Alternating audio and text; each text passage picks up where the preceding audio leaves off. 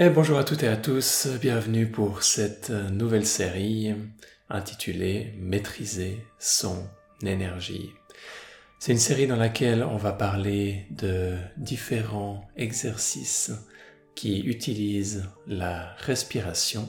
On va parler de l'énergie, on va parler de justement comment est-ce qu'on va pouvoir la maîtriser. Et ça va être une série qui va être aussi complémentaire à une autre série où on a parlé de la psychologie des chakras, donc on a parlé des différents chakras et de quelle allait être leur correspondance d'un point de vue énergétique, émotionnel, psychologique, spirituel. Et puis ici, on va voir quelques exercices, une branche au fait du yoga qui s'appelle le pranayama. Et cette branche de yoga, ça peut être traduite par maîtriser l'énergie, maîtriser son énergie. Et on va pouvoir combiner euh, ces pratiques avec les connaissances sur les chakras pour pouvoir amener de l'énergie à travers des exercices de respiration typiquement, de l'énergie dans différentes parties du corps et voir comment notre état émotionnel psychologique se transforme par rapport à ces différentes expérience. Du coup, n'hésitez pas à faire des allers-retours avec la série sur les chakras pour bien comprendre de quoi je parle. Et ça va aussi être une série qui va être progressive. Donc ça va être une série qui est prévue un peu comme sous la forme d'un cours euh, pour être suivie euh, chaque, euh, chaque épisode les uns après les autres dans une continuité. Donc ça va pas être une série que vous pouvez prendre et commencer à l'épisode 5 ou sauter des épisodes parce que vous allez manquer de certaines bases pour pouvoir bien suivre les pratiques. Donc dans chacun des prochains épisodes, je rappellerai que c'est important de suivre cette série dans l'ordre. Du coup, on s'inscrit pranayama composé de deux mots, prana qu'on peut traduire par énergie, et puis yama qu'on peut traduire par maîtrise, donc pranayama qu'on peut traduire par maîtriser son énergie. Ça va être un des composants du yoga dans les Yoga Sutras de Patanjali par exemple, où on trouve cette Ashtanga Yoga, ces huit étapes du yoga. On va avoir une étape qui s'appelle justement le pranayama. Maintenant, on peut voir ça d'une... En, général, on va comprendre ça comme étant les exercices de respiration. Et c'est ce qu'on va faire principalement dans cette série. Mais on peut aussi comprendre que quand on fait par exemple des postures de yoga, on va avoir aussi une certaine maîtrise de son énergie parce qu'on va amener dans les postures, de par la position du corps et sa concentration, une certaine circulation énergétique dans son corps, qui va aussi transformer petit à petit ses émotions et sa psychologie et peut-être même nous amener des expériences spirituelles. On peut aussi voir que dans la méditation, on va avoir certains mouvements énergétiques qui vont pouvoir se développer à l'intérieur du corps, transformer également sa psychologie et euh, ses émotions et amener également d'éventuelles expériences spirituelles. Du coup, pranayama, encore une fois, qu'on peut comprendre d'une manière très large.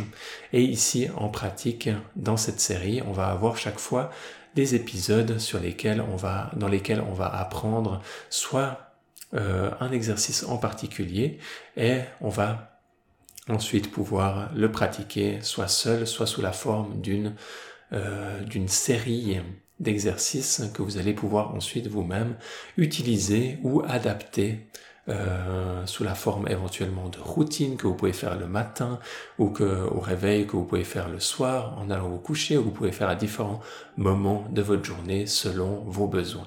Certains de ces exercices, vous allez pouvoir les adapter pour euh, qu'ils vous soient euh, confortable, bien sûr, c'est des pratiques où ça va être important de pas de pas de pas forcer dans ces exercices de pranayama. Vous allez trouver d'autres profs qui vont avoir des avis différents que moi.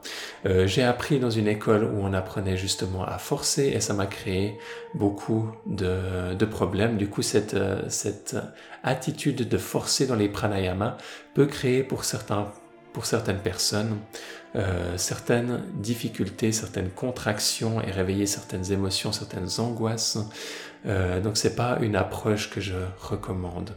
Je vais recommander ici une approche qui va être très douce, dans cette approche énergétique simplement parce que je ne sais pas quelle est votre configuration euh, actuelle. Vous pouvez avoir certaines, certaines émotions, certains traumas qui vont être réveillés par ces exercices et ensuite vous pouvez avoir comme ça une, une expérience qui va être contre productive et c'est vraiment dommage dans ces pratiques.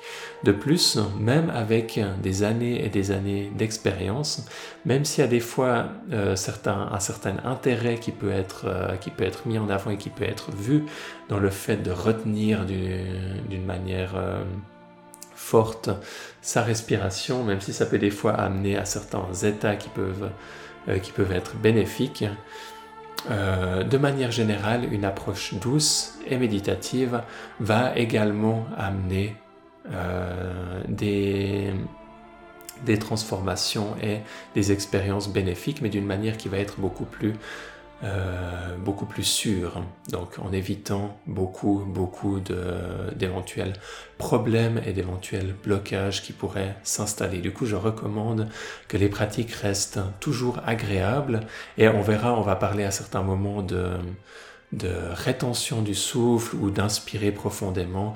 Euh, tout ça vont être des choses que je, que je vous encourage de faire simplement avec beaucoup de douceur, sans forcer c'est-à-dire simplement d'accompagner euh, la respiration et de sentir au moment où on a envie d'expirer, d'expirer, de ne pas retenir la, rétention euh, d'une manière forcée, mais on peut légèrement accompagner le mouvement. Et même chose quand on inspire, on ne veut pas euh, inspirer jusqu'à se, jusqu'à se faire euh, sauter les poumons ou, sentir qu'on est à deux doigts d'exploser. non, on veut aspirer, inspirer, accompagner ce mouvement, mais sans forcer. Encore une fois, vous allez trouver certains profs qui ne sont pas forcément d'accord avec cette, euh, attitude. Le fait aussi que, j'enseigne ici dans une série qui est faite à distance euh, et que j'ai pas de retour sur vous, comment vous, comment vous allez réagir à cette série.